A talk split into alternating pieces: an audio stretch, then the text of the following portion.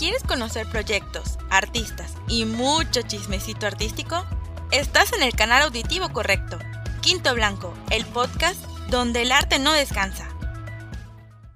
Hola, este es el episodio 27 de Quinto Blanco Podcast, el podcast donde el arte no descansa. Mi nombre es Revestrada y este es un nuevo episodio de Artistas, Casos de la Vida Real. Para eso tenemos a Liceo Ortiz y a René Romay acompañándonos en el chismecito de hoy. Hey, Ori. Hola, buenas noches, querido podcast escuchas. Ahora sí, ya que tuvieron ellos su gran presentación. Esta es una invitación que al igual a la que nos pasó con Sophie, que estuvo en el último episodio de esta serie que René de seguro no escuchó.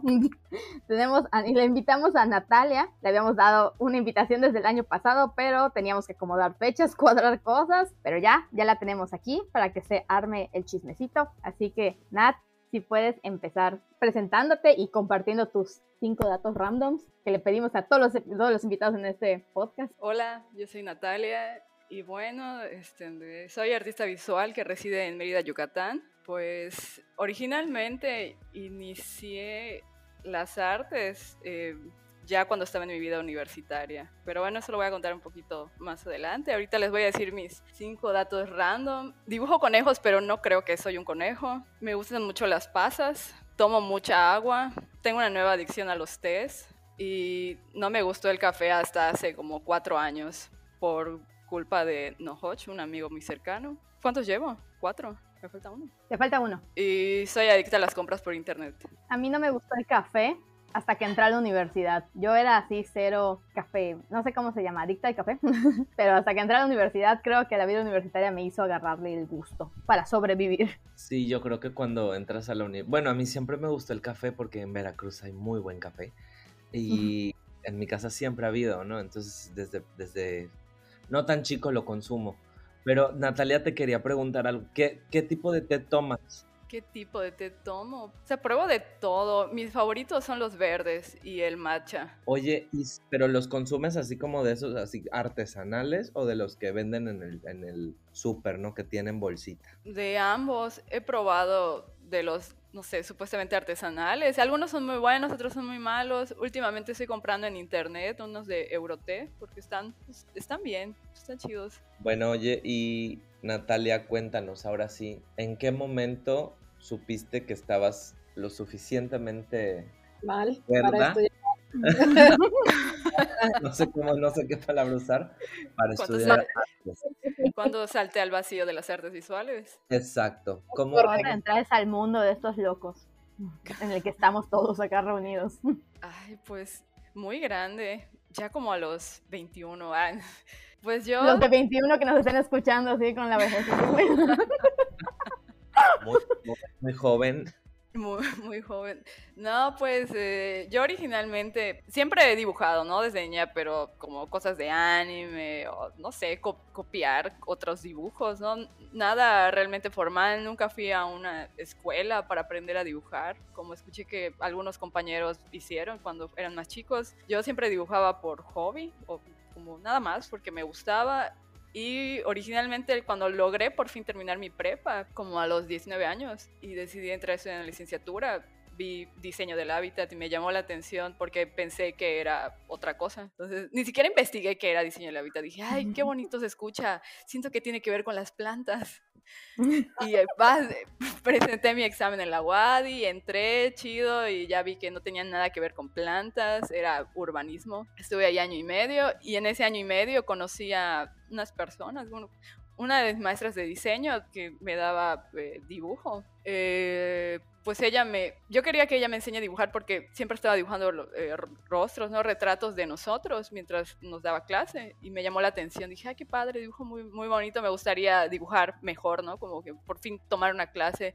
Y estuve sobres con ella para que me enseñe a dibujar y siempre me rechazaba. Hasta que al final, pues sí, o sea, nunca me dio clase, siempre me rechazó, pero me canalizó con su maestro de ella, que era Miguel Reyes. Y yo conocí a Miguel en el CAP, estaba exponiendo me, le llamé por teléfono, me dijo que me citaba en el CAP y me mostró, me hizo como una visita guiada de la exposición y al final me preguntó, oye, ¿y qué te parece lo que acabas de ver, las piezas y todo? ¿Qué te parece? Y dije, la verdad no me gustó, como que, no sé, se me hace un poco aburrido el, el arte abstracto. ¿En serio? ¿Por qué? Y le dije, sí, porque Ah, porque yo estoy exponiendo, yo soy el autor de todas las piezas que acabamos de ver. No, ma.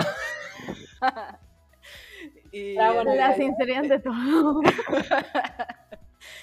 y yo digo que, ay, ups, que, ay, perdón, bueno, digo que, no sé, traté de darle la vuelta y, me, y recuerdo que me dijo, me gusta tu sinceridad, sí, sí te voy a enseñar a dibujar. Y me dio una dirección y me dijo, nos vemos la próxima semana ahí, a tal hora, ¿no? Y ya pues agarré y fui. Y él estaba con los de Ex Gráfica, no sé si se acuerdan de ese grupo. Ah, tiene mucho, mucho tiempo. Estaba Salvador Baeza, Mariana Ceballos, Adrián Bazarrachea, creo que Ramón, Ramón. no sé Ramón González, no acuerdo quién es más. Y Miguel compartían estudio, con él compartía estudio con ellos, era parte de gráfica, pero además en la parte de arriba o atrás, no me acuerdo bien cómo estaba distribuido. Estaba eh, por Santa Lucía su estudio. Entonces él ahí daba clases de dibujo y de escultura con barro. Y ahí empecé con él. Estuve como un año yendo con él hasta que ya decidí cambiarme a artes visuales y recuerdo que le consulté eh, pues que me iba a cambiar de licenciatura y él me dijo, no, no lo hagas, no lo hagas, de verdad no cometas el mismo error que yo, mejor estudia una carrera donde sí puedas tener un trabajo, porque las artes pues está muy difícil, muy muy difícil. Me valió, agarré y me cambié a artes visuales y así inicié mi, estadía en este en esto de las artes, un pequeño resumen. Me están diciendo y te valió, te valió. ya sé. Den un trabajo de verdad, eso nos decían a todos. Y no, ahí van Ahí vas de necia, tú igual. Eh. Ay, sí, Yo quiero preguntar algo y bueno, es así más bien como un comentario. Ahorita que dijiste, más que un comentario, una opinión. no es cierto. No, este...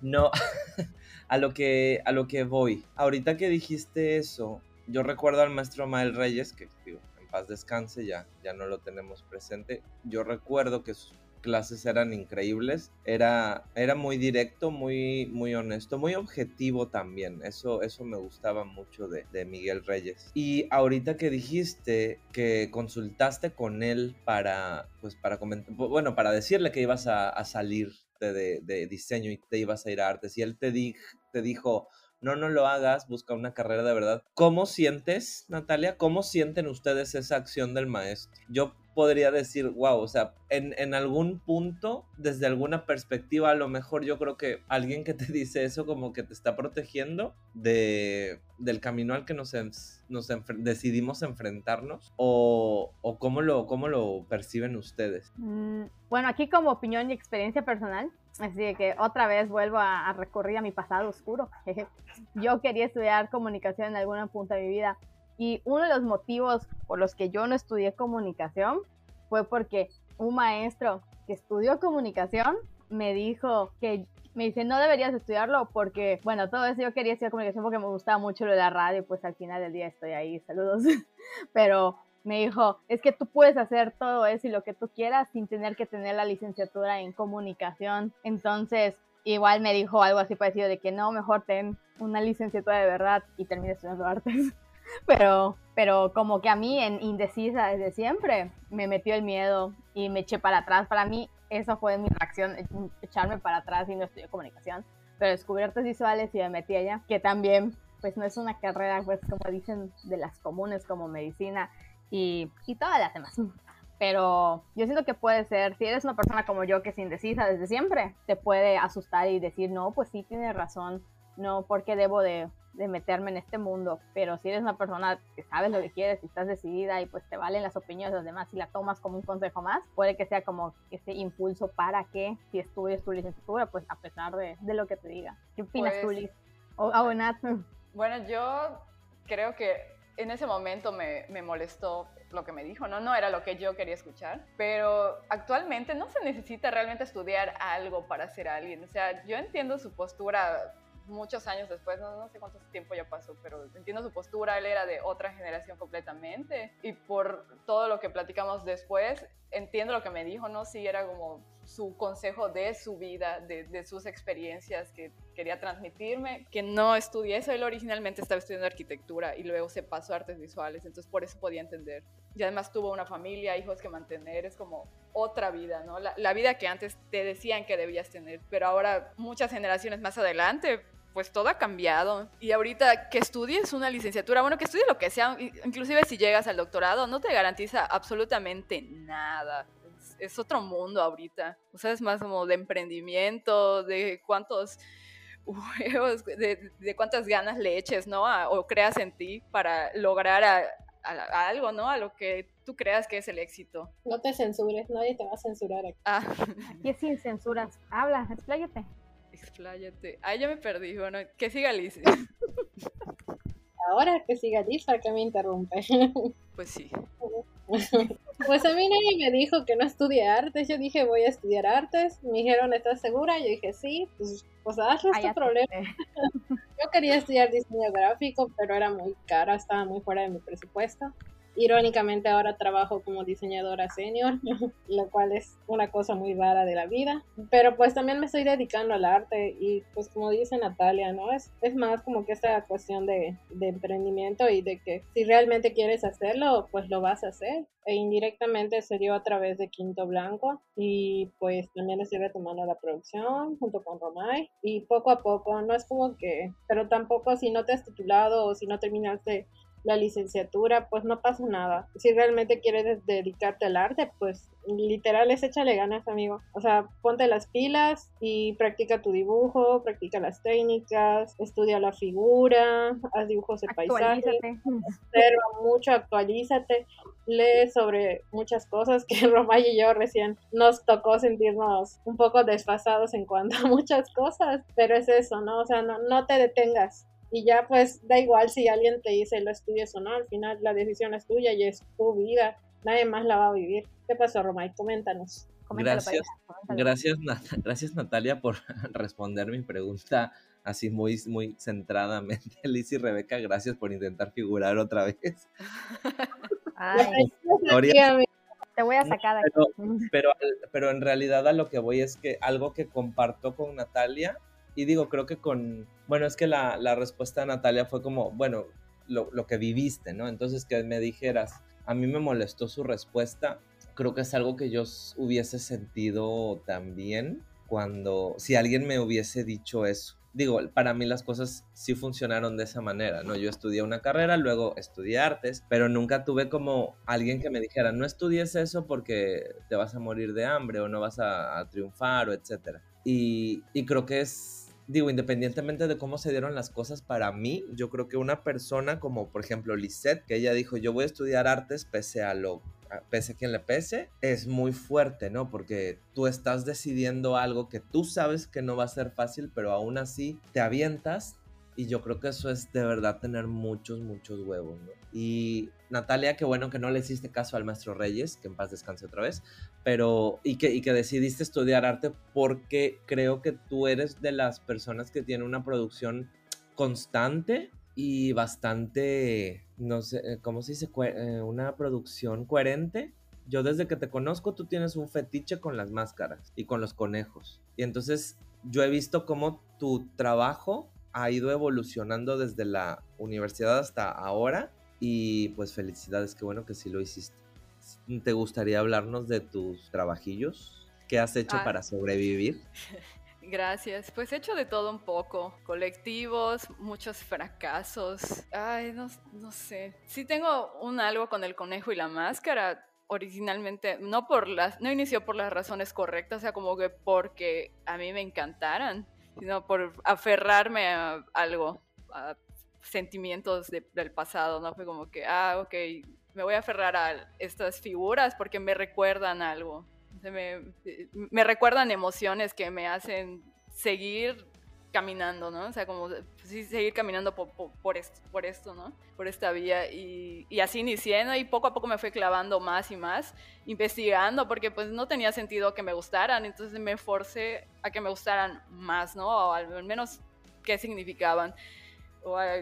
En cuanto al conejo, pues me puse a dibujar conejos. Mis primeros conejos eran horribles, qué horribles eran. Poco a poco he ido puliendo más la figura del conejo, ¿no? Hasta el, día de hoy. Y en cuanto a las máscaras, me gustaron tanto al grado de que eh, mi tema de titulación fue la máscara del tigre en México, en el centro del país. Y me clavé mucho con la investigación y eso me... O sea, al final, bueno, en este, en este momento las máscaras me gustan mucho, estoy tratando de crear mi propia colección.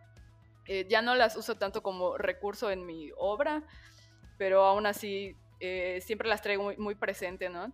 y siempre estoy eh, buscando imágenes o, leyendo sobre máscaras y se volvieron parte de, mi vida, de cierta forma.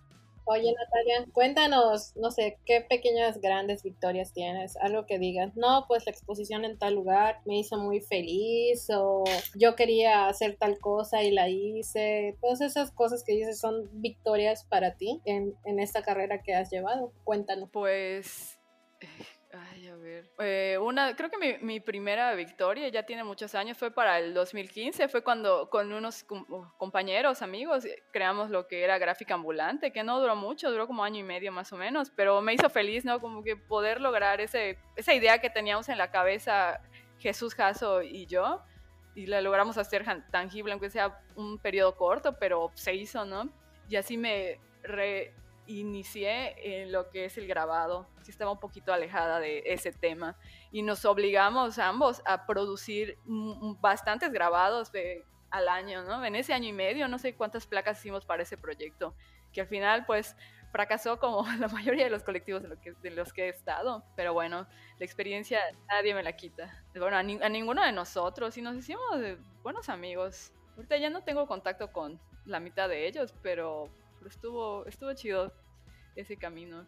Ese fue uno. Luego de ahí, pues como te haces visible de cierta forma, al menos a nivel local, eh, me empecé a llevar más con los de Calle Estampa. Y cuando terminé ahí, eh, estuve con ellos. Luego ya formé parte de Calle Estampa hasta el año pasado, que eh, pues yo decidí como, ok, creo que hasta aquí voy a llegar y quiero yo seguir como yo sola, o sea, quiero ver qué pasa si ya no estoy en ningún colectivo. Y estuvo, pues en, eso ando ahorita, ¿no? Esa es como otra. Y pues ya sin, sin mencionar como talleres o, colectivos en los que he trabajado, pues exposiciones, realmente yo no, no tengo, creo que tengo una o dos individuales.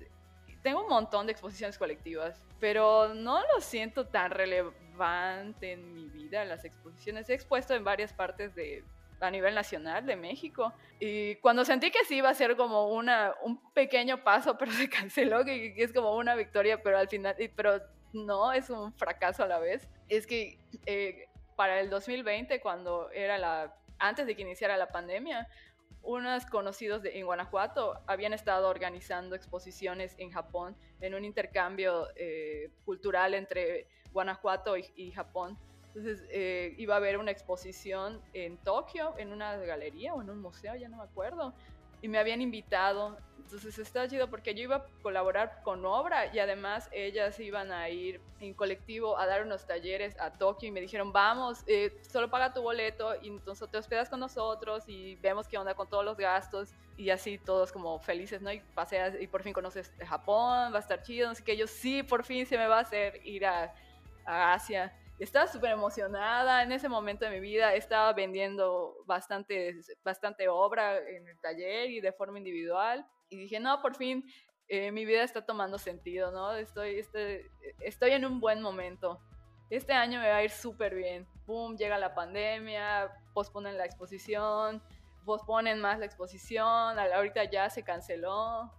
Eh, pues no sé, eh, se volvió muy incierto. Lo de las ventas bajó muchísimo, bajó un chingo, luego ha estado bastante irregular eso de, la, venta de, de, la venta de obra, pues así, no sé, es como, ese fue un momento que me gustó y a la vez odié, y no se me ocurre algún otro en este momento, pero si me ocurre otro más adelante lo mencionaré.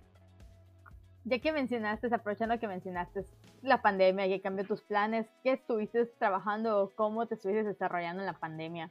O qué estuviste haciendo? ¿Estuviste trabajando obra o nada más pasando la pandemia, sobreviviendo como todos? ¿O qué pasó en ese periodo? Pues de todo, he tenido de todo. Eh, he estado muy clavada con el dibujo, igual he estado haciendo grabado de forma constante. No tan constante como quisiera, pero sí he hecho bastantes piezas. He dibujado mucho más. Sentí que mi obra evolucionó mucho en la pandemia y las razones por las que le bajo, bueno, ahorita que le, ahorita estoy en, como en parón y dije, no, ya voy a, voy a dejar de dibujar, necesito no sé, como algo, porque cuando dibujo es un poco extraño el mood en el que yo entro, al grado de que cuando dibujar me quita el sueño, me estimula mucho el cerebro. Y a la hora que digo, bueno, ya voy, necesito parar porque, eh, no sé, llevas horas en una muy mala postura y cuando te das cuenta de que ya son las 5 de la mañana o las 6 de la mañana y te decides como enderezar y te duele horrible la espalda, eh, no sé, a la hora en que ya, como que digo, bueno, ya vamos a descansar y duermo, los sueños que tengo son muy vívidos. Una vez me desperté llorando porque en mi sueño yo veía la vida de otra persona. O sea, en mi sueño no era yo, era otra persona, era como, como, si, yo, como si yo estuviera en tu cabeza, Rebe, y estuviera viendo toda tu vida y como todos tus fracasos. Era una, era una mujer que se sentó en su mesa con una taza de café y se puso a recordar por qué su matrimonio fracasó. Y fue muy triste, no, no sé, como que vi todos sus recuerdos y me desperté llorando, no, no sé, entonces son como, tengo sueños muy extraños y me agotaban mucho esa parte. Y también mientras creas, como todo lo que traes en la cabeza. Al menos yo no solo estoy pensando en, ay, sí, ¿cómo voy a resolver esta figura? O qué color la voy a poner. No, es, yo cuando estoy dibujando me voy, me voy y me empiezo a perder mi mente y de repente igual me pongo a llorar o no sé, empiezas a recordar tu vida en general o por qué hice esto en ese momento, como a reflexionar mucho y eso se me hizo muy agotador. Eh, todo, el efecto que trae dibujar por muchos meses y dije, voy a parar, necesito parar. Me estaba, sentí que me estaba volviendo un poco loca. Suena muy interesante eso que dices. Suena. Y. ¿No te drogabas, Natalia? No, está... no, me, no me drogo. Mucha gente piensa que consumo drogas por mi cara, pero no, es falso.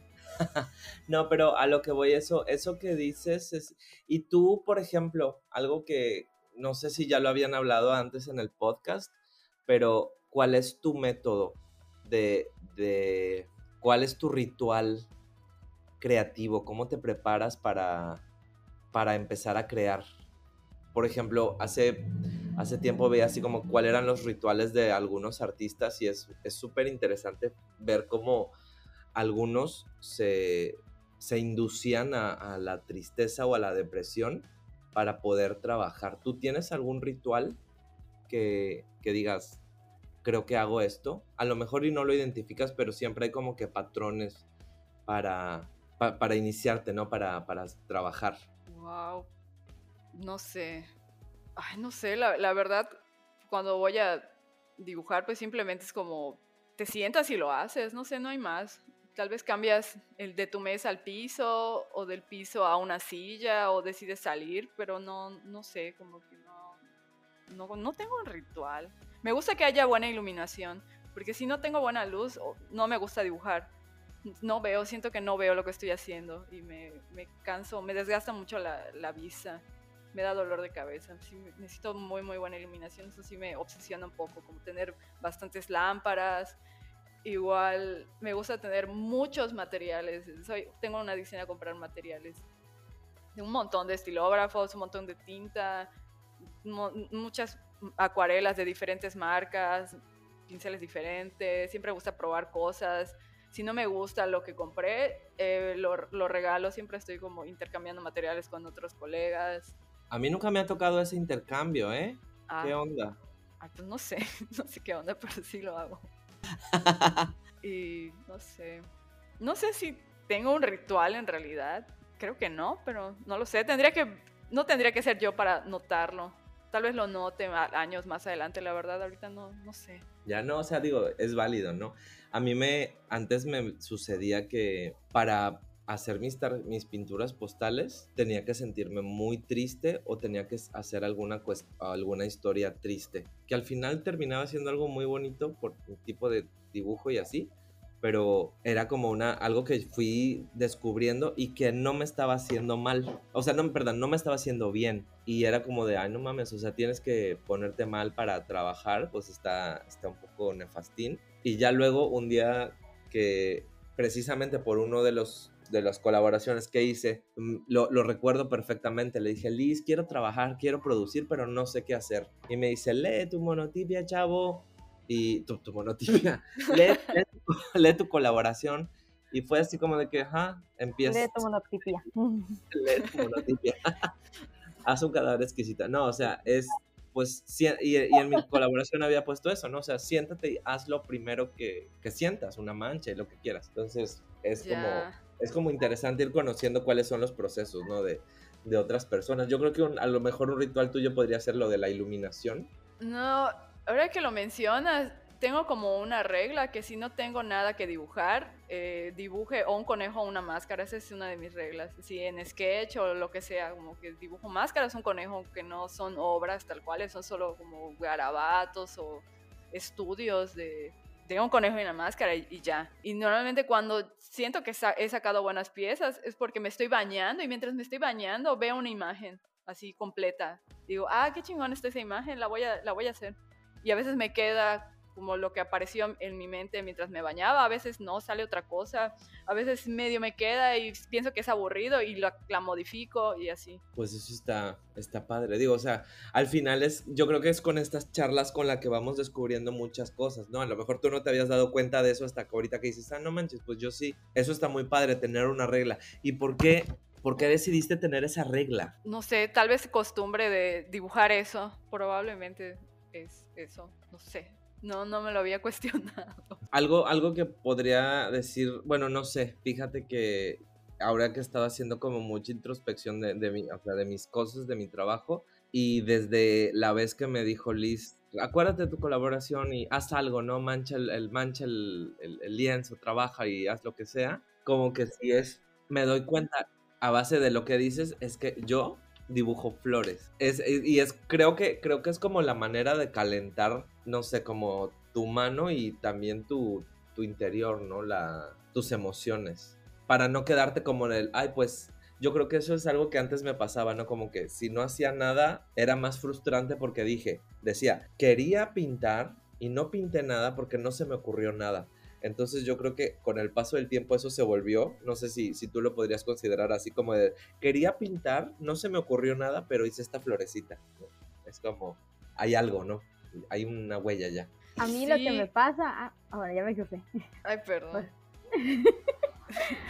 bueno, iba a comentar que a mí lo que me pasa, y lo menciono en el capítulo anterior a este, es que, bueno, yo, yo escribo más y pues hago foto, pero cuando escribo lo que hago o lo que quiero trabajar en foto es que abro un Word o abro notas o, WhatsApp o mi, mi, ¿cómo se llama? Mi conversación conmigo misma en el WhatsApp y me pongo a escribir, así literal, me pongo a escribir lo que sea, la idea que yo tenga como para no perderla o lo que yo esté haciendo en el documento, me pongo a escribirlo, aunque no tenga sentido, aunque tenga faltas de ortografía, así lo escribo como para no perder la idea. De eso a mí es como que parte de mi ritual y luego ya en base a eso es que me pongo a verlo, a verlo y le voy puliendo y lo voy cambiando o me va surgiendo ideas para otras cosas, incluyendo mi producción.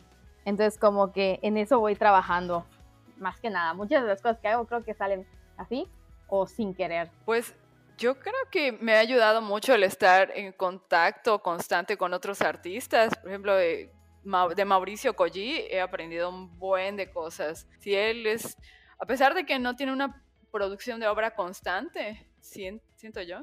Eh, él es muy activo, o sea, él siempre está dibujando, siempre está tomando fotos o haciendo cosas que están relacionadas a la creatividad.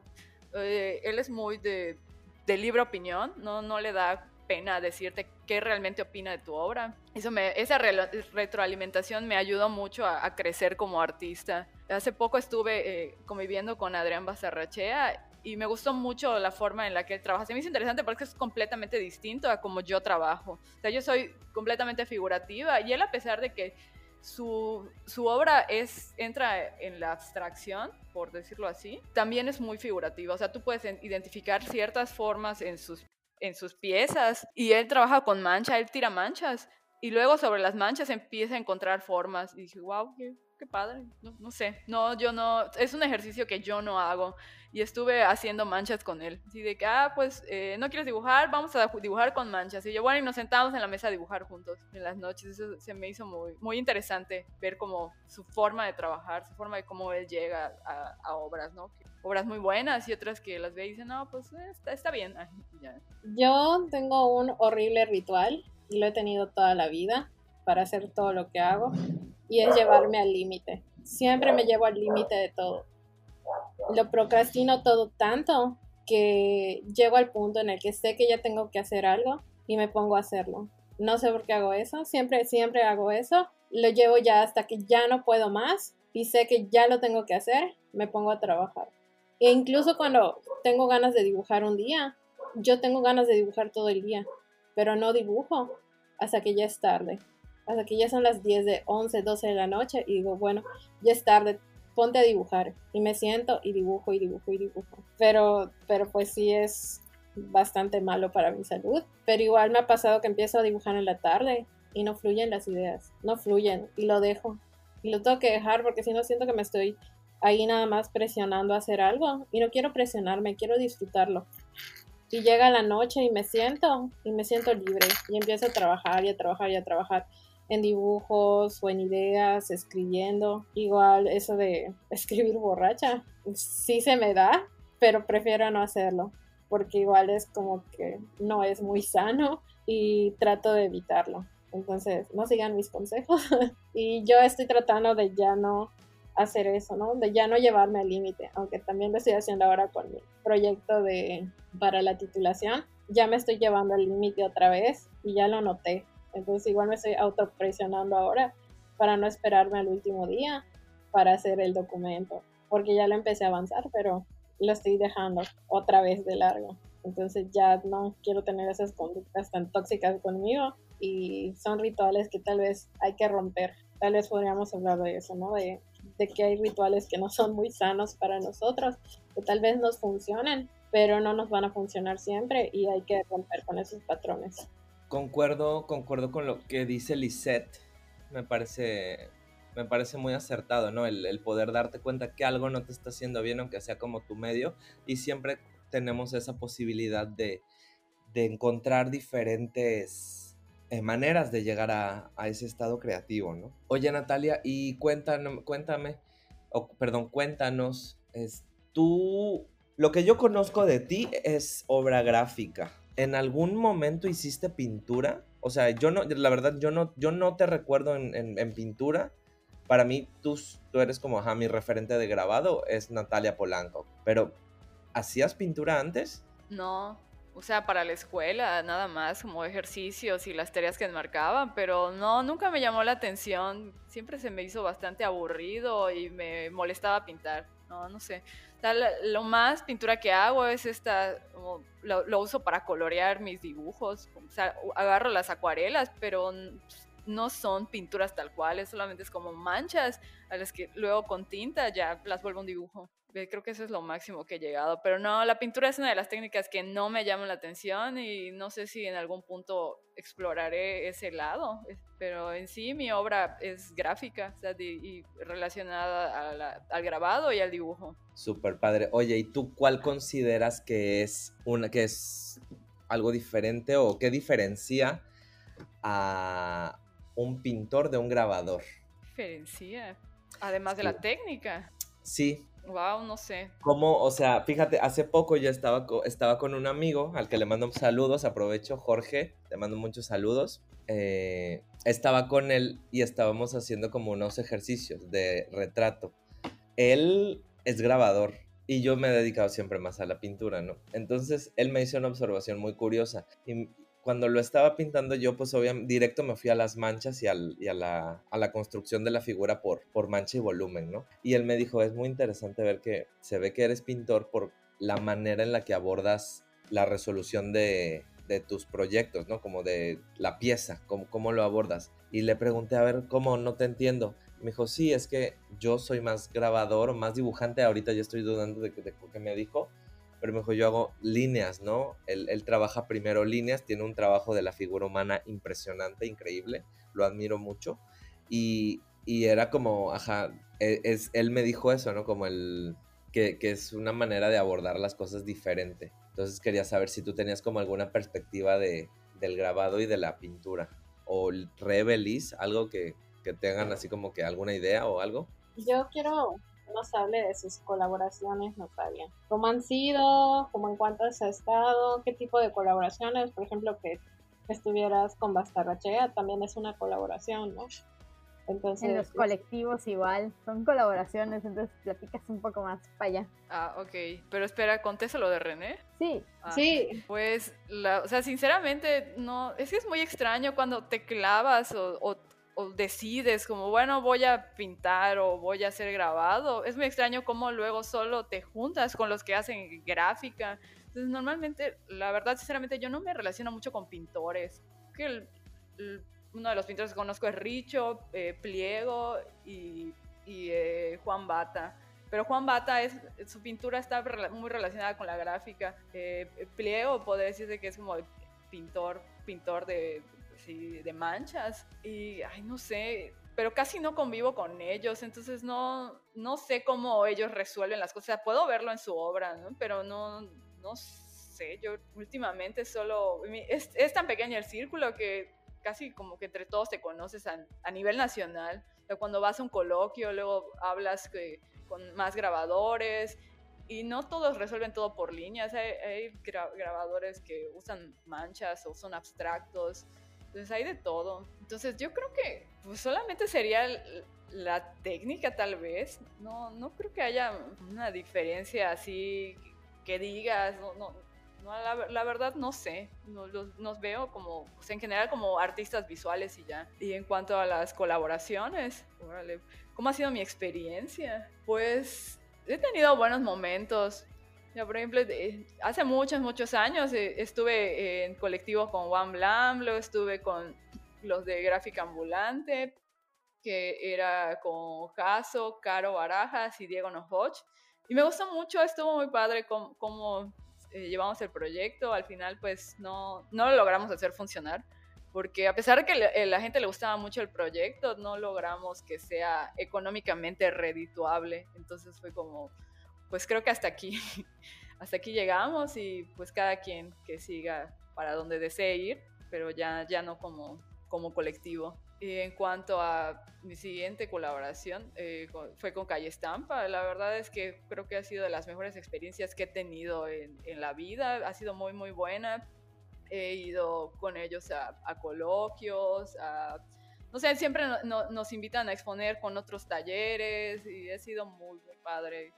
Igual, muy, eh, sentí que crecí mucho como, como artista con ellos, que me enseñaron muchas cosas que no sabía. Son personas que siempre que les gusta compartir. O sea, si tú vas al taller y quieres aprender, ellos siempre están dispuestos a enseñar. No como eh, he estado en otros talleres en, en, otras partes de México y siento que son más cerrados en cuanto a eso, no, que no porque vayas y tengas las ganas de aprender, quiere decir que ellos tengan las ganas de enseñarte algo, ¿no? Muchas veces te cierran las puertas así como que, bueno, ¿y quién eres? Ah, eres así como que ah, eres mujer, ah, y ni siquiera eres de mi estado no sé, no sé si quiero que estés aquí, no sé, son experiencias extrañas. Pero en Calle Estampa siento que son muy abiertos. Todo el tiempo llega gente de otros lugares y si quieren exponer se les da chance o si quieren impartir un taller también se, se puede hacer algo. Siempre están muy abiertos a, colab a colaborar con otras personas. Y no sé, estuve en un coloquio de gráfica en, en Cancún y esa experiencia la verdad fue muy mala, que siento que muchas cosas salieron mal, al final eh, pues de todo, ¿no? O sea, no todo es malo, sí hubieron otras cosas muy buenas, conocí a muchas personas ahí y pues bueno, no sé, creo que no, prefiero no hablar, explayarme tanto en, en, en, ese tema porque sí está un poco, sí está un poco oscuro, cosas que pasaron ahí. Ok, entendemos. ¿Y qué pasó? Ah, no es cierto. Queremos la exclusiva, ¿no es cierto?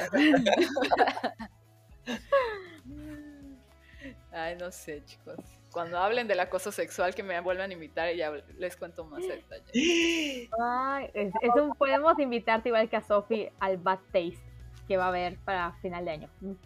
sí, ahí, puedo contar mi horrible experiencia que tuve ahí, que fui acosada. Oye, wow, está, está fuerte, no vamos a entrar en detalles ahorita, mejor. Este, oye Natalia, ¿has vivido discriminación en el mundo del grabado? ¿Pero discriminación por ser mujer o por, por ser homosexual? cualquier tipo, el, que tú, guay, es que estás en muchas minorías, bebé. En, Oye, ¿en cuáles? ¿En cuál? Estamos minorías. Estamos, estamos, es, que estamos en tantas minorías, pero tú elige, ¿Has, tú lo has vivido? Sí, sí he, sí he vivido discriminación, pero he vivido más discriminación por ser mujer que por ser homosexual. O sea, siento que cuando les dices tu orientación sexual a otra persona, o sea, específicamente a hombres, lo ven como un reto, así como que, ay, como, como si no fuera real, ¿no? Ay, lo, lo dice porque no lo ha probado, y cosas así, pendejadas así, cosas de hombres. Pero sí he vivido más discriminación por ser mujer y no, es, es como una, esa discriminación sutil que no te están diciendo que eres una pendeja, pero te tratan como si, fueran, como si fueras una niña. Así de que, ay, no. o como que te dicen diminutivos y, y te... ay, ¿cuál es la palabra? Como, como que te subestiman, ¿no? Y tú así de que, güey, ¿qué pedo? O sea, trátame como igual, ¿no? ¿Qué, qué te pasa? O como, ay, niñita, y cosas así de, ay, no, Ay, eso me pasaba mucho en primer trabajo. Es, muy desagradable. o señorita. Y no está nada padre porque, pues, igual tienes la experiencia y sabes qué onda, y aparte, no por ser mujer te van a tratar con. No, a ninguno. Es como el ejemplo este que sale mucho en internet de que a los hombres sí, licenciado y líder, y muy así. Y a nosotras es de, ah, nena, señorita. Así como, se nota totalmente la diferencia cuando te tratan. Sí, exactamente. En ese sentido más por ese lado. Wow, qué fuerte. Pues esas son cosas que, pues que está padre compartir, ¿no? Porque a lo mejor uno tiene un, una visión muy, muy sesgada, ¿no? Cada, cada uno habla de la, de la, de cómo le fue en la feria. Y escuchar como estas, estos relatos es interesante y es, es como como que te cae el 20 de decir, no porque no piense que sucede o porque digo, ay, se me hace irreal, sino que dices, o sea, le, le pasa a gente que yo conozco, ¿no? sé yo creo que ya cuando, cuando el problema está en tu casa o está dentro, en tu círculo cercano, ahí te das cuenta de, del, pues, del problema, valga la redundancia. Que, que, fuerte, que, qué cabrón que las cosas sean así. Sobre todo por lo que comentas, ¿no, Natalia? De decir, oye, oye, este, es, que, me distraje con, las noches de tarot de Lizeth Ortiz. Este.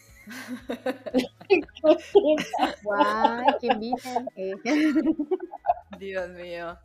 No, pero o sea, está, está muy fuerte. O sea, ¿ustedes qué piensan? ¿Qué piensas, Liz?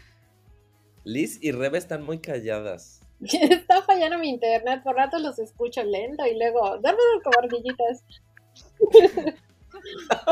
Pero de la discriminación por ser mujer, mira, me han pasado varias cosas y creo que también lo tendría que tocar en el Bad Taste.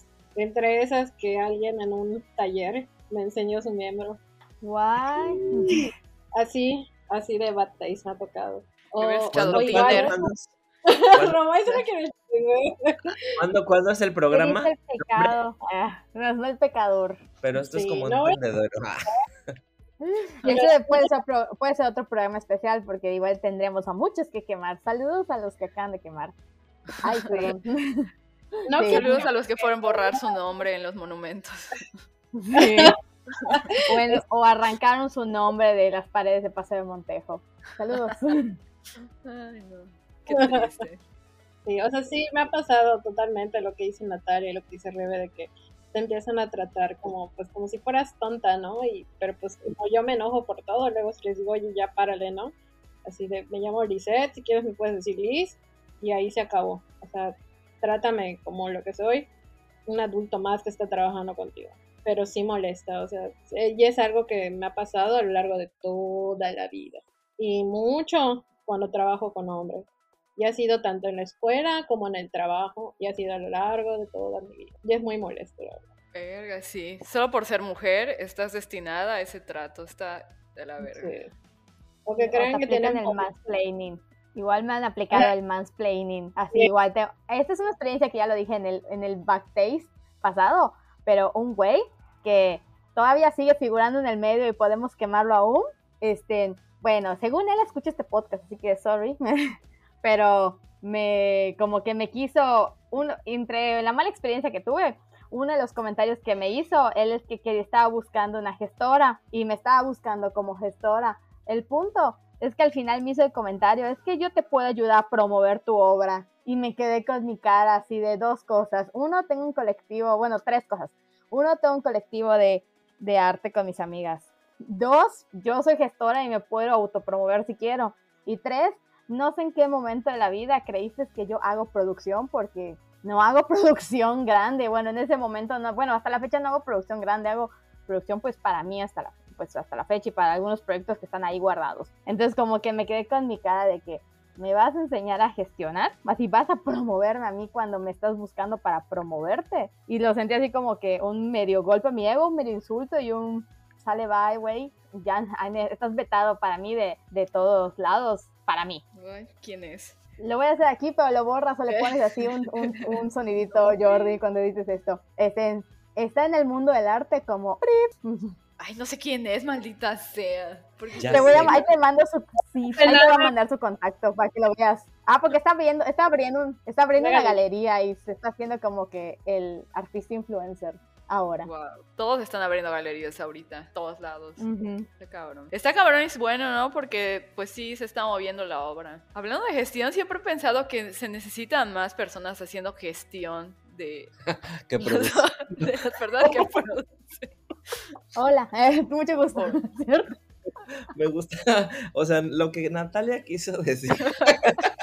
Me encantó, Pero sí concuerdo, Natalia. Sí, habemos mucho haciendo muchas pendejadas muy feas, así que ya párenle. Basta. ok, bueno, coméntanos. Bueno, ya nos hablabas de que entre tus temas favoritos están las máscaras y los conejos. ¿Hay alguna otra temática que te guste mucho? Veo igual que estás muy inspirada en el grabado japonés. Ah, ok.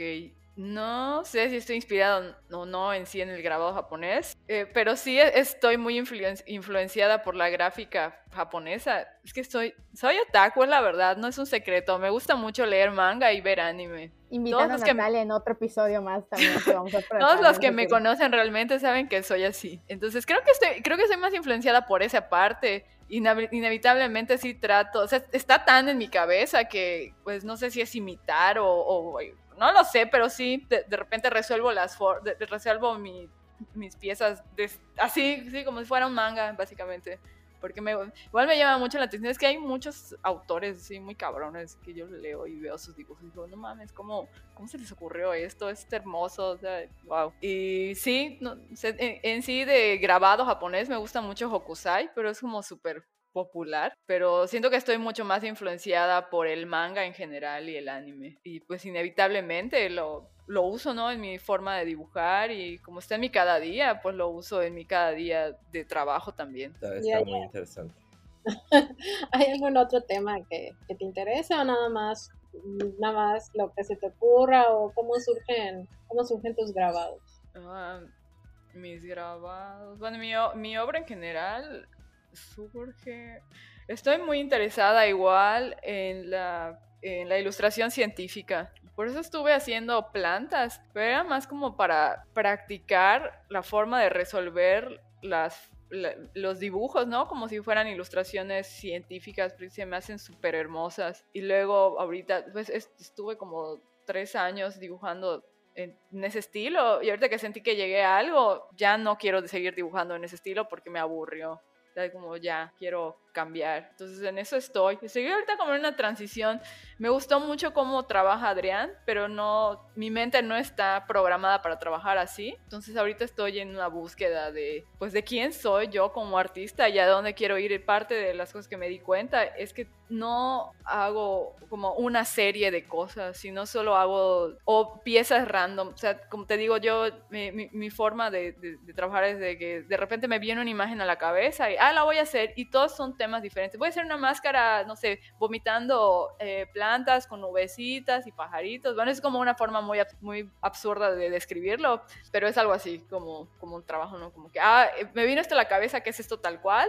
Construyo la imagen, la trabajo, finalizo la pieza y luego no lo sé, estoy regando mis plantas. Normalmente ocurre cuando estoy usando agua. Estoy regando mis plantas y boom, me viene otra imagen a la cabeza. Voy a hacer eso y es otra cosa completamente. Entonces, y no, no tienen, yo siento que no tienen, eh, no, son, no forman parte de un conjunto, son súper individuales y lo que quiero hacer ahora es hacer series para al final de exponerlas, pero siento luego que no lo puedo exponer porque no son nada en conjunto y prefiero solo venderlas, además pues necesitas dinero, entonces siempre las, eh, pues trato de mover las piezas para no tener nada, nada acumulado, pero por si ya soy una acumuladora de materiales y no quiero tener tanta obra guardada, entonces, eh, en, eso estoy, en, como en, esta búsqueda constante de, quién eres, ¿no? Como persona, como artista, para dónde vas. Es, es, parte de, la vida en general. ¿Alguna otra pregunta? Eso que acabas de decir está súper, súper chistoso, lo del que has estado, estás intentando hacer series. Yo creo, yo creo que eso es algo que muchos con lo que muchos estamos batallando, ¿no? El, yo te entiendo perfectamente en el, decir, pues no lo puedo vender o no lo puedo exponer porque, ajá, pinté una flor y luego pinté un perro y, luego pinté una casa y no tiene nada que ver una cosa con la otra, ¿no? Eso está, eso es súper, súper, súper real, ¿no? Sí, ya está cabrón. Luego estás tan acostumbrado a trabajar así que es muy difícil cambiar tu chip para hacer una serie de algo. Sí, o sea, es que te entiendo, te super entiendo. Por ejemplo, yo creo que de los que estamos aquí presentes, Lisette creo que es la única que tiene así como series, ¿no, Liz? Sí, yo creo que Liz es la que tiene un tema más definido. Hasta yo con mi fotografía siento que la única serie que tengo es la serie de los piecitos que, que sigo armando y es una serie que comenzó pues sin querer porque me gustaba las pastas de los pisos y luego lo extendí a otros, a otros tipos de, de texturas y jugando con paisajes y cosas así. Y ya la sé, los piecitos es como que algo muy mío y que me gustó, pero es lo único que, que de, de, mi trabajo de fotografía que digo, bueno, es algo constante que hago, que hago no diario, pero ya se volvió como una serie. Sí me gustó esa pieza. Que recientemente fue a buscar apenas, yo estaba ahí desde diciembre. Sí, perdón, perdón, disculpen a Mácula Terra Artistas por, discúlpenme por ir a buscar hasta hace como mes y medio mi, mi, mi, mi cuadrito de piecitos hay más, próximamente lo verán. Bueno, de que sí, creo que soy la única que maneja series, como, no sé, mis grabados fue lo de híbridos con Rosaura, eh, los yokai que estuve haciendo que no he terminado porque procrastino todo noviembre, pues los pulpos, las chicas desnudas, las dominatrix, siempre hay un tema que luego me obsesiono con él y empiezo a sacar muchas ilustraciones o pinturas o grabados de ese tema en específico. Me obsesiono mucho con las cosas, ya me di cuenta. Bueno, no sé las cosas, pero sí, o sea, si un tema me obsesiona, hasta si un tema me obsesiona, lo, lo llevo al máximo, o sea, me clavo en él y empiezo a trabajar y a trabajar y a trabajar y, y lo hago así como en inversiones, ilustración, gráfica, pintura, digital, sí, soy ah, escritos, soy, muy intensa en muchas cosas. Perdón. Eres, muy intensa, bebé. Pues bueno, ah, ya esto ya es así como nada más chismecito. Les voy a contar que ahora, ahora, me, ahora que me estuve con Lisette en Isla Mujeres. Ah, yo quiero saber todo sobre ese viaje. Estábamos, Yo igual. Podemos hacer un capítulo exclusivo de, para el podcast de eso. Estábamos en las, este, en las ruinas. Le dije, ¿qué ver es? Y para empezar me dijo, es una pirámide, güey, solo es una pirámide. y, pues, y ni estaba completo. Y entonces, pues acá los exploradores bajan al, al fuerte de, de, de Tulum, iba a decir, de Isla Mujeres, y pues casi se los lleva la ola, ¿no? No. Qué es- casi se nos lleva la ola y Ay, no. gritamos así un par de locos. Todos ya señores, güey. Eh, Ya son los tíos esos que no. Así, no me avergüences, tía, ¿por qué? Ya- Sí, o sea, fue Y ridícula. te terminan avergonzando. Minutos más tarde que logramos atravesar ese, ese, ese peligroso cruce, llegamos a un punto en el que Lisette vio y dijo, Ma, está bueno como para pintar ahí como William Thorne. Oye, ¿estaba, es- ¿estaban tomados o estaban sobrios? Estamos, estamos, estamos con electrolitos, ahí te digo todo, Ah, Ah, no manches, no sé qué es peor entonces.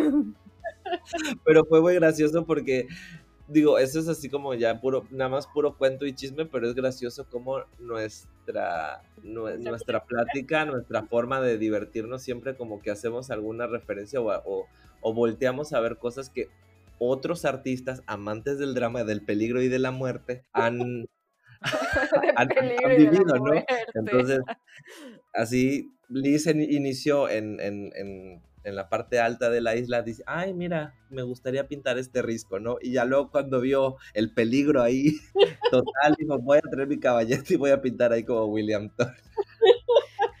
Qué, qué bello momento, Liz. Qué Que bello. fue, fue un momento muy, muy, o sea, creo que una revelación, ¿no? Son muy dramáticos como casi Ay, también lo pensaste. Quiero, quiero más detalles de ese viaje, pero después con unas cervezas de por medio. Hay que salir por unas cervecitas y te cuento todos los detalles porque Llévenme, llévenme, también quiero escuchar detalles.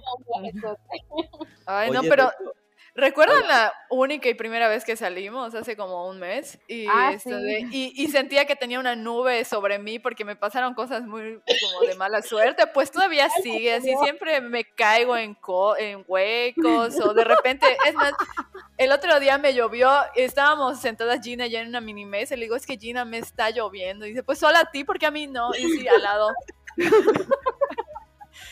pues también te pasó con nosotras. Sí.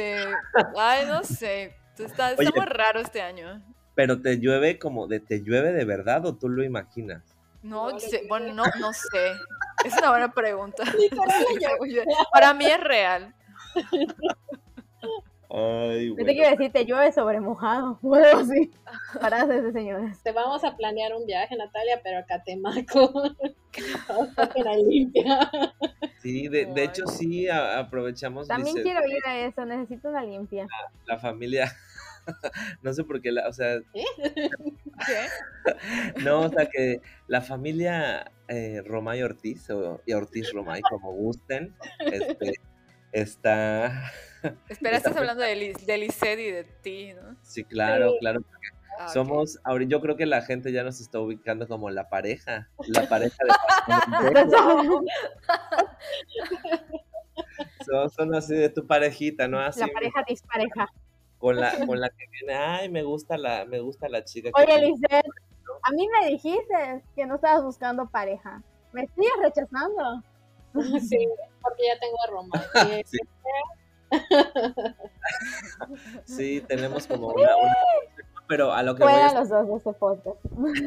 esta pareja está buscando como organizar un viaje a, a Catemaco, así que estás invitada Natalia, estarías, sería muy grato compartir contigo. No sé si ahorita eso de que nos llueva este, es- nos, nos va a gustar, pero pues sí, si te vamos a ayudar a que te deje de llover, pues Que me lluevan otras Oye. cosas. ah, igual a nosotros.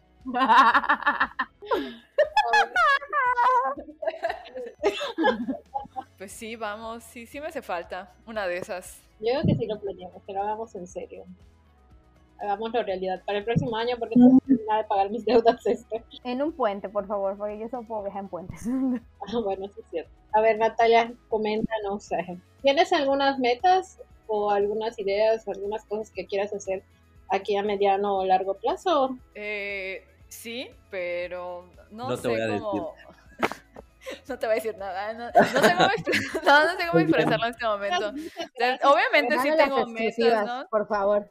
Tengo metas a, a largo plazo, pero en este momento estoy en el proceso de hacer mis metas a corto y mediano plazo para poder llegar a, a mis metas a largo plazo. O sea, una de mis metas es quiero conocer Asia, es como algo que siempre he sabido que quiero hacer y lo tengo que hacer. Eh, otra de mis metas es ya por fin tener mi propio estudio y, meterle muchos huevos y estar chambeando. Ahora solo me falta. Bueno, esas son como mis, mis metas principales de vida. Y no, no, no me quiero casar nunca y no quiero tener hijos. Tengo una sobrina y con eso es experiencia suficiente. Eres del club, únete aquí. De las que no se quieren casar ni tener hijos. Y, y bueno, con las eh, sobrinas son suficientes. Y ahorita estoy en eso, ¿no? Como, bueno, ¿y qué rayos? O sea, y como que ya intenté esto, ya lo intenté por aquí, ya lo intenté por allá. Eh, la pandemia igual me dejó un poco más confundida de lo que ya estaba con respecto a cosas sobre mi, mi trabajo, mí misma. Y en eso estoy, ¿no? O sea, estoy bus- buscando, estoy en la búsqueda de cómo logro llegar a Asia. ¿no? Porque sí tengo una idea más clara de cómo, pon- o sea, ya- poner mi, mi propio estudio, ¿no? Pero es como carajo, no sé cómo carajos llegar a Asia y en eso estoy. Pero no, no sé si eso responde a tus preguntas, es muy ambiguo, siento que es muy ambiguo, pero también así me siento yo, ambigua. Bueno, pues, pues está bien. Sí, es el- Romay, cierra tu micrófono.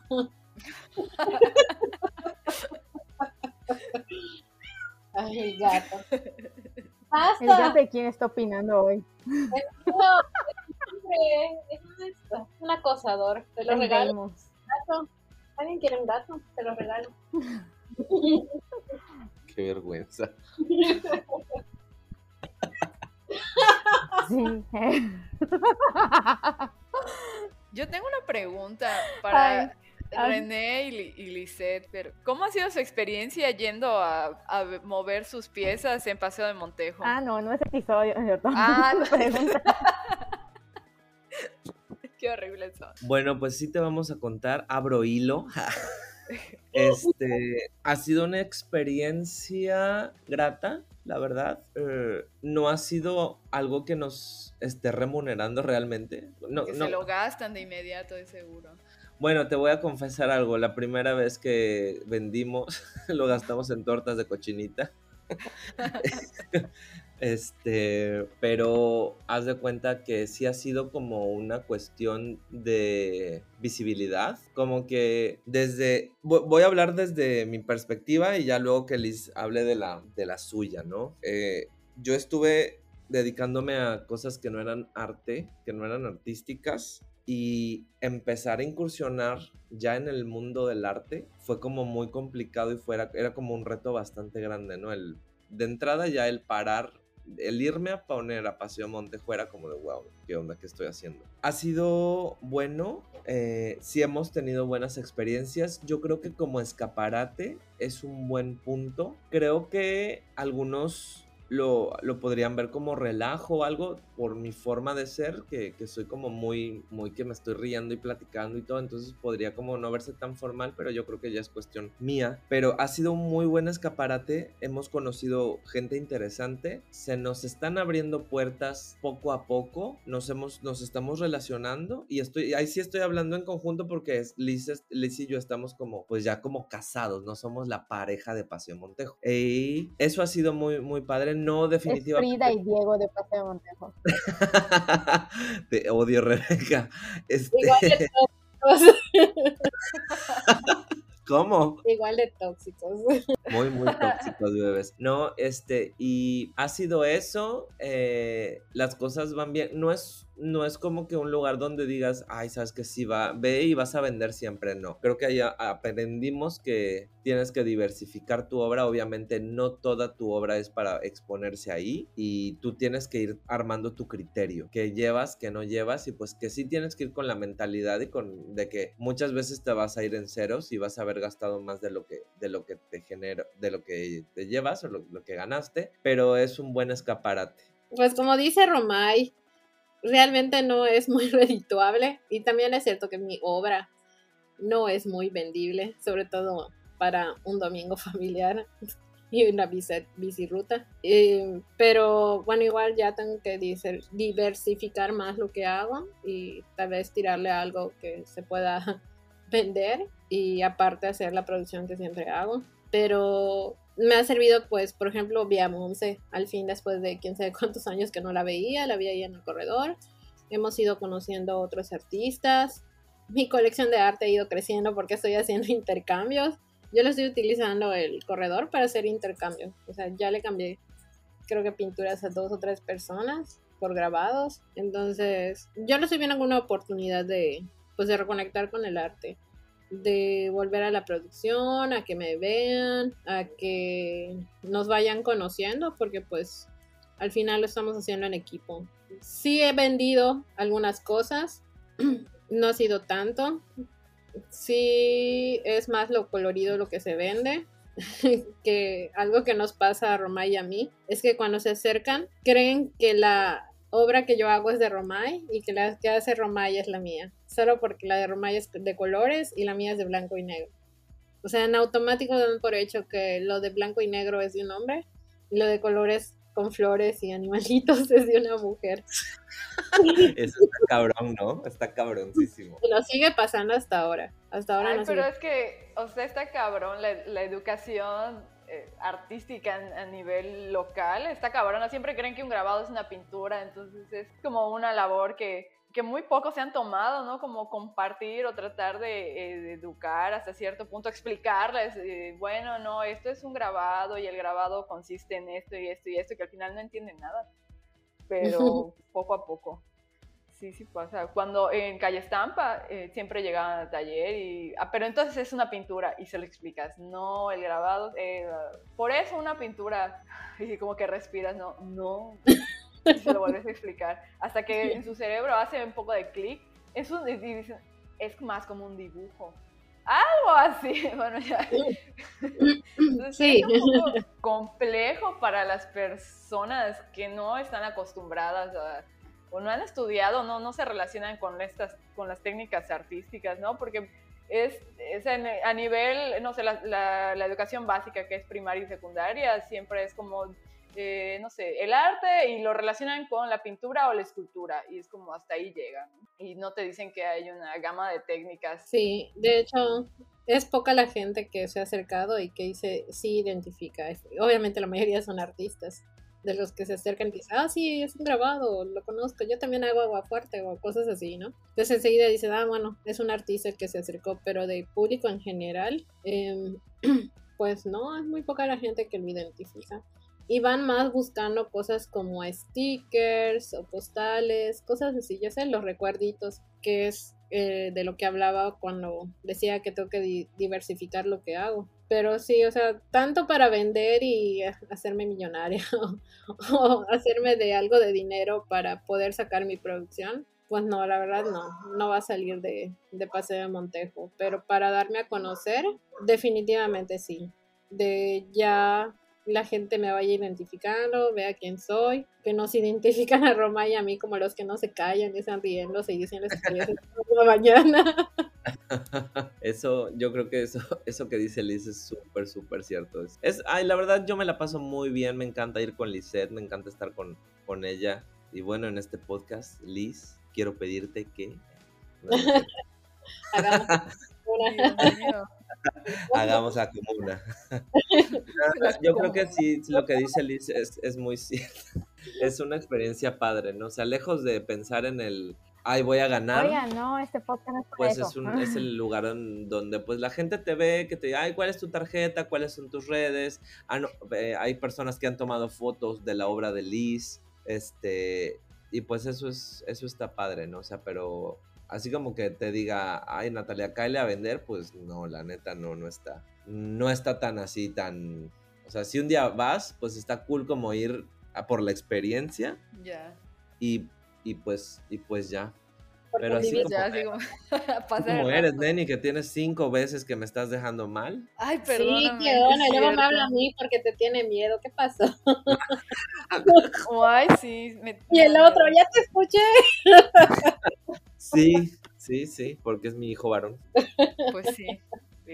Bueno, luego quedamos. Ah, Ah. Oye, vas a explicar en este podcast ya el. Porque no llega. Qué linda, qué linda el de... Ah, bueno, ya me voy, bye. Sí, sí, sí, te te desconecta. Natalia los ha bloqueado de todas sus redes. Ay, pues sí, yo sí. Cambiando de tema, Li- Lisette mencionó algo sobre intercambios y solo quería compartir que una de las experiencias que se me ha hecho muy, muy agradables en cuanto a, a talleres de grabado o, o conocer personas relacionadas con el grabado es que les gusta intercambiar. O sea, les, les encanta, es como, ay, pues saca tus obras, a ver qué tienes, saca tu carpeta. Y siempre es así, sacan sus carpetas, compran las chelas y, ah, pues te intercambio este por este. Y si te late, pues lo haces y si no, pues le dices como, "Fácilmente Yu-Gi-Oh". no me interesa. Sí, como cartas de Yu-Gi-Oh. Y está chido porque yo, bueno, creo que en, en general yo y mis compañeros tenemos un buen de obras de un montón de gente y conoces a mucha gente interesante. Sí, y me así. gusta hacer Esa, esa, esa parte está, está chida. Ve un domingo, Natalia. Aunque sea solo por la experiencia de convivir con Roma y conmigo diciendo estupideces toda la mañana. Bueno, Y aparte si hablamos cosas bien padres, la verdad. O sea, sí, sí, sí, sí logras, sí logras como conocer gente interesante y tener pláticas. pues, oye, sigue, sigue Betty ahí. ¿Quién es Betty? Ah, es una buena pregunta. Voy, tengo que ir. No me acuerdo de su cara, pero recuerdo que Betty era la jefa del grupo cuando yo, cuando yo iba ahí. No, ahorita es a Raúl Araiza, Raúl Araiza. Raúl Raúl. Araiza. que le cambia el nombre a la gente. No, ahorita es un, un- alguien llamado Raúl, bien alivianado y buena onda. Él está ahí coordinando. Y pues debemos sacar otro Facebook del corredor. Ya nos estamos adueñando de eso. Poco a poco, poco a poco, Liz, Liz está gritando, quiero tu voz. Ah, pues va. Igual y, y este fin de semana sí les caigo, pero ya lo vemos luego. Mm, Ah, ya me sé ese cuento. No me comprometo a nada. sí, lo sabemos, nos consta. Bueno, pues Natalia, ¿hay algo que te gustaría recomendarle a alguien que, no se ha decidido si estudiar artes o no, o si están los primeros semestres, o alguien que tal vez no quiere estudiar artes pero le gustaría dedicarse a esto? Algo que le recomendaría. Pues yo creo que es mejor que nadie te cuente, sino que siempre lo vivas por ti mismo. Y si quieres hacer lo que sea que quieras hacer, hazlo. Y si siempre te va a ir, te puede ir muy bien o te puede ir, puedes tener la experiencia más horrible de tu vida. Pero si eres joven y estás chavo, como nosotros, pues puedes seguir caminando, ¿no? Y irte por un nuevo camino. y no sé, yo creo que pues tienes que siempre tienes que estar o tener presente que las personas cambian, que tú cambias y que puede ser que en este momento tu máximo, no sé, sea pintar, pero en 10 años tu máximo va a ser cocinar, no lo sé. Entonces es- uno siempre tiene que estar abierto a cualquier posibilidad y a los cambios y mientras traigas eso presente y no te dejes pisar por nadie o derrotar por tu propia vida, pues poco a poco todo irá tomando sentido y luego ya no, y luego ya sí. no sé si me estoy dando a entender, creo que me, estoy saliendo del tema. Sea, mi, consejo es, eh, sigue, ¿no? O sea, séte fiel a ti mismo y sigue el- tu propio camino, sea cual sea. Hola, directo para Paulo Coelho. Este, me, gusta, me gustó mucho lo que dijiste, ¿no? O sea, ahorita puedes dedicarte a la pintura y amar la pintura y tal vez en 10 años tu pasión sea la cocina, ¿no? Eso, eso se me hace muy bonito y es como la parte de vivir el presente, disfrutarlo a tope, llevarlo a, don- a su límite y pues, y pues seguir, ¿no? Y seguir explorando. Se me hizo muy, muy linda tu, tu reflexión, Natalia Coelho. Parte de la pandemia. He estado sobria por mucho tiempo y me hizo reflexionar demasiado de mí misma, conocerme un poco mejor. Eso es bueno, eso es bueno. Y creo que es una de las cosas malas que tiene ser artista, grabador. Siempre quieren tomar en los talleres. Si no estamos haciendo nada, vamos con las chelas. No voy a decir. Ay. Pero. Voy a adentrarme al mundo de grabado para, para probar la En mi experiencia. experiencia personal no beban en los talleres de grabado. Sí. Sí, porque hasta eso, ¿eh? Cuando hemos bebido en mi, en mi estudio, hemos producido, Liz. Bueno, sí, hemos ahí tomado unas chelitas mientras producimos y salió bien, me gustó, porque no le exageramos al consumo. O sea, fue realmente creo que una caguama entre los dos, pero sacamos bastantes monotipias ese día. Fueron tres caguamas, diciendo más. ya solo fue una. Se acabó mal entonces, pero produce producción. Pues ajá. No, pero. Ay, qué gracioso. No, Hay sí. una foto también. ¿eh? Basta con la foto, que creo que ya dice. Espero que ya la hayas perdido, por favor. Sí, la perdí. Qué bueno, me alegro mucho de mi pasado oscuro. Todos tenemos un pasado oscuro, no te preocupes. Bueno, hay que, hay que vernos para que te contemos el viaje a Isla. Dale. ¿Hay algo que te gustaría agregar, Natalia, de, de tu experiencia o en general sobre tu trabajo como artista? Pues yo, yo creo que agregaría algo más al consejo. Es que si te quieres dedicar a las artes visuales, como, como cualquier cosa a la que te quieras dedicar, pues es constancia, ¿no? Disciplina y constancia. Y solo así vas a llegar a algún lado. Eso de que, no sé, todos esos mitos que hay del artista, que hay, hay- no lo sé. No lo, todas esas cosas son mentiras. O sea, mientras seas constante, dibujes todos los días, pintes todos los días, hagas escultura todos los días, o cerámica, o lo que sea que te encante hacer, que te guste hacer, mientras lo hagas siempre y, y- y lo lleves al límite, vas a llegar a alguna meta, ¿no? Incluso si ni siquiera sabes que, que la tienes. Solo exígete siempre seguir, ¿no? Seguir trabajando para ver hasta dónde te puede llevar tu trabajo. Creo que eso es el consejo que le daría, no sé, a las personas que escuchan esto, que les guste dibujar, que se estén preguntando si sería buena idea o no. Solo, solo quería agregar eso. Es algo que me diría a mí misma si fuera más chava. Más porque todavía somos chavos. Obviamente. Somos la flor de la juventud. Así es. Estamos concluyendo otro episodio de Casos de la Vida Real. Muchas gracias Natalia por aceptar la invitación a chismear con nosotros. Y si quieres compartir tus redes sociales igual para que revisen tu trabajo y lo sigan. Claro, yo estoy en Instagram como Natalia-Polanco C. Y ya, básicamente solo tengo Instagram. Igual tengo una página en Facebook, pero está muerta. Así que solo sigan en, Instagram. Ahí subo mi obra, dibujos y grabado mayormente. Y videos a veces de qué estoy haciendo, dónde estoy yendo, qué café estoy tomando. Y síganme, estaría, estaría bien. Y bueno, les recuerdo que nos pueden seguir a nosotros en Facebook y en YouTube como Quinto Blanco, en Instagram como arroba quinto guion bajo blanco. También estamos en el WhatsApp que es el 9995 68 47 12 y pueden escucharnos con la agenda cultural los miércoles de cada 15 días por el 105.1 FM de Radio Fórmula a partir de las 11 y media de la mañana, a veces un poco antes, con Juan Pablo Galicia, donde compartimos eventos culturales que estarán o están ocurriendo en nuestra ciudad. Finalmente, no olviden seguirnos en su plataforma de audio de su preferencia. Y si esa plataforma es Spotify, recuerden calificarnos con 5 estrellitas para saber que les gustó mucho, mucho. Y antes de terminar, les compartimos nuestras redes sociales personales, que son... Me pueden encontrar en Instagram como Lizeth y también como lmyok.blogspot.com. Es un blog que se llama La Chica Púrpura. A mí me pueden encontrar en Instagram como arroba E ERREDE Romay, R de Romay, o ERRE pintado, R pintado, y también como Santo y Malo, y con el latina. Y también me pueden encontrar en Paseo Montejo todos los domingos de 9 a 1. Junto con La Chica Púrpura. Más o menos. Vuelvo a reiterar, como dice Liz. Y a mí me pueden encontrar en Instagram, en TikTok y en Twitter. Estoy como arroba rebebe-es14. Y no olviden que pueden escucharnos. Mientras redactan su texto para su titulación. Mientras esperas que acabe el horario del corredor internacional. Mientras estás cagando en el baño. Mientras estás limpiando el baño que cagaron. y recuerden que... El arte no descansa. Yay. Y así terminamos el episodio de hoy. Espero les guste. Adiós. Adiós. Gracias. Buenas noches. Chao. bye. bye. Visítenos.